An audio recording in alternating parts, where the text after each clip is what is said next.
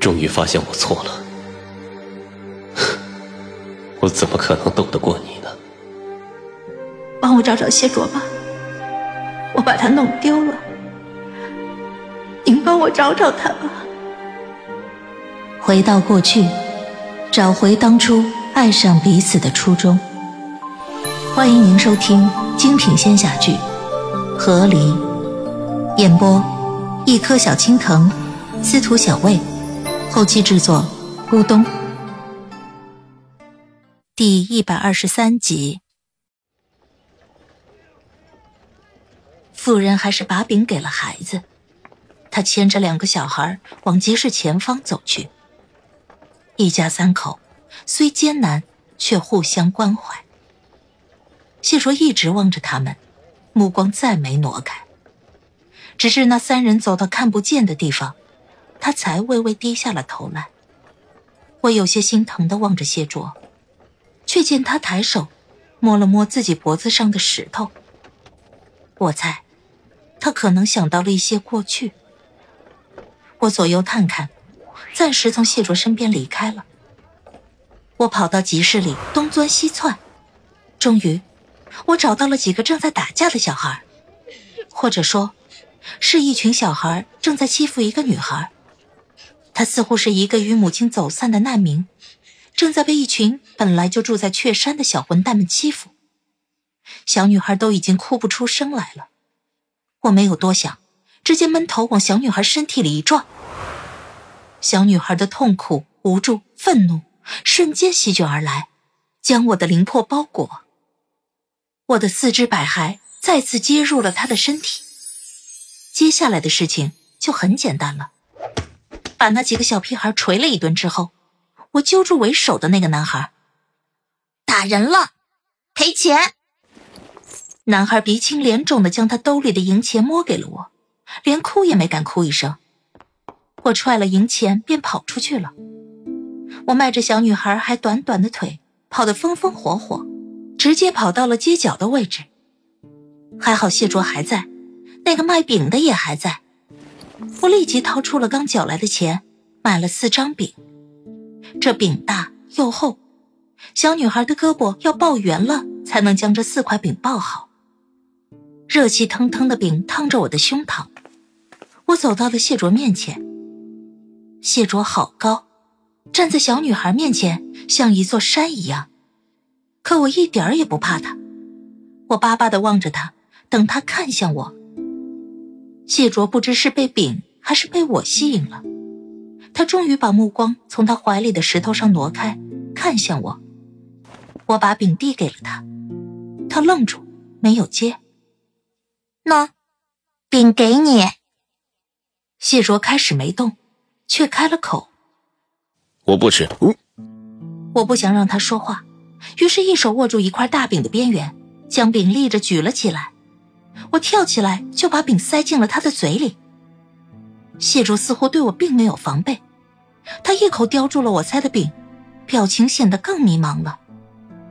我随便瞎扯了一个由头：“我听雀山的军士们说，有个高高大大的神秘男子。”和主神一起在保护我们，你在这站了一天，一定是在保护我们吧？我不允许保护我们的人吃不饱饭。我说完，生怕露出什么破绽，跳起来把怀里剩下的三张饼都怼到了谢卓怀里，然后立刻转身跑了。谢卓为了不让饼落在地上，只得嘴里叼一张，手里抱三张，勉强稳住，站在原地。我回头看了一眼，见他没来追我，我松了口气。待跑到角落，我只觉浑身一松，我再次被挤出了小女孩的身体。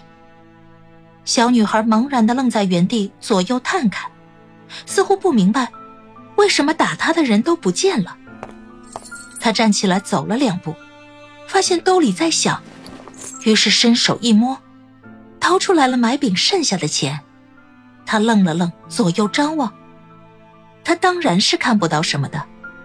我将我圆滚滚的灵魄逼出了一个圆圆的小手来，我用这小手轻轻拍了拍女孩的脑袋。多谢你啊，载我一程，小女孩是没有感觉的，我便也转身离开了。我又回到了谢卓身边，他已经拿下了嘴里的饼，他大大的手一手抓了三个，稳稳妥妥的，另一只手，他拿着他咬过的饼，开始一口一口的吃了起来。我知道，谢卓自幼被全族的人供奉魂力，他其实根本就不需要吃饭的，但现在，他还是在一口一口的吃着饼，模样很认真，就好像。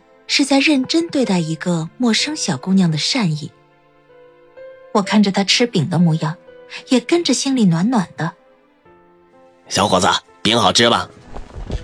角落里，买饼的大爷挑起了担子，是准备回家了。谢卓望着大爷，点了点头。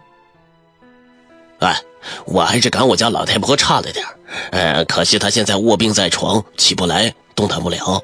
不然呢？这饼啊更有嚼劲呢。大爷絮絮叨叨的说着，挑着担子走远了。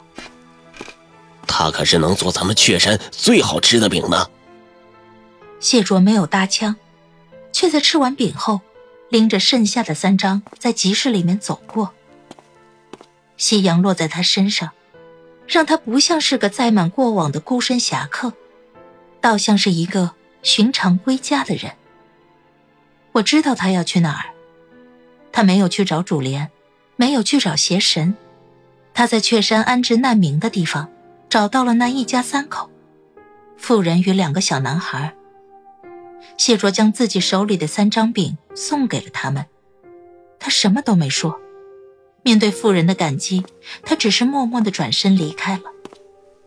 他走过难民们聚集的地方，看他们带着孩子、老人。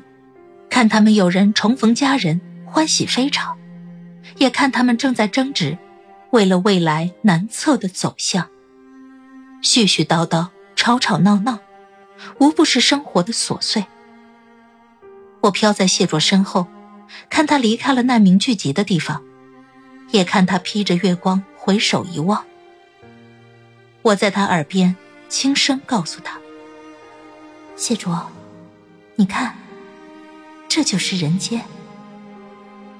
我一直跟着谢卓，在小女孩身上的成功，让我更加确信了之前的想法：找到一个正处于危急关头的人，帮他解决危机，这样就可以暂时使用他的身体，一会儿会儿了。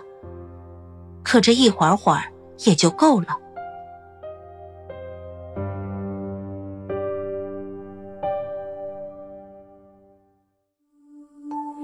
亲爱的听众朋友，本集已播讲完毕，感谢您的收听，欢迎订阅，我们精彩继续。